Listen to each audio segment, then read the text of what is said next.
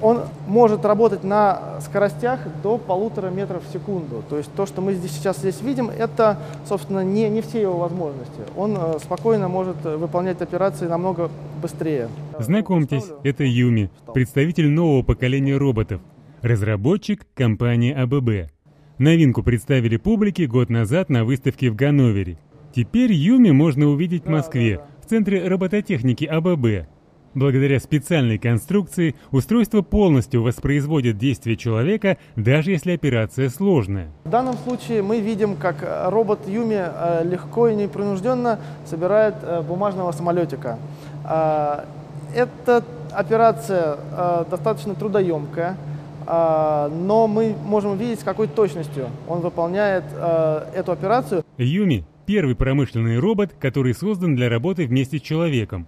Все провода расположены внутри. Руки не имеют острых и цепляющих инструментов. Программное обеспечение ограничивает скорость и развиваемые усилия. Робот Юми является полностью безопасным а, для оператора.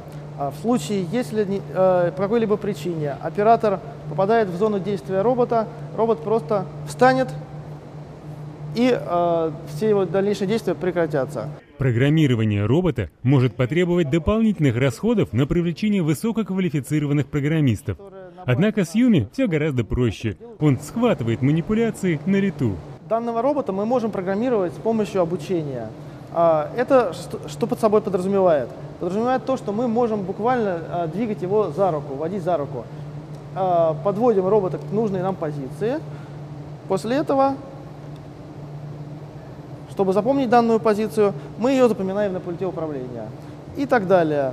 Мы программируем робота простейшими перемещениями в пространстве. Дмитрий занимается поставками в Россию промышленных роботов-манипуляторов.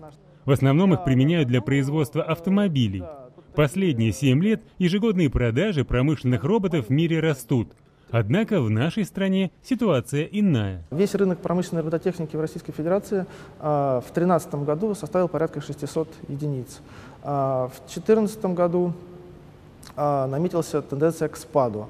Рынок просел примерно в два раза до чуть выше 300 единиц оборудования. И в 2015 году вот, рынок еще сильнее просел до порядка 200 единиц. Важный показатель рынка – плотность роботизации.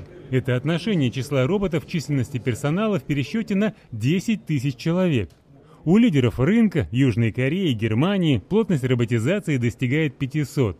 Среднее значение по рынку – 60. В России плотность роботизации равна 2. У нас нет другого выхода, кроме как э, увеличить этот показатель, потому что э, Российская Федерация мы, я верю в то, что мы будем развивать нашу промышленность, и без увеличения плотности роботизации мы никогда не сможем э, выйти на ведущие роли да, в, э, в промышленности. По мнению Дмитрия, робот-соратник будет востребован в электронной промышленности. Он может собирать сотовые телефоны, планшеты. В России, как ожидается, Юми найдет применение в исследовательских центрах и лабораториях.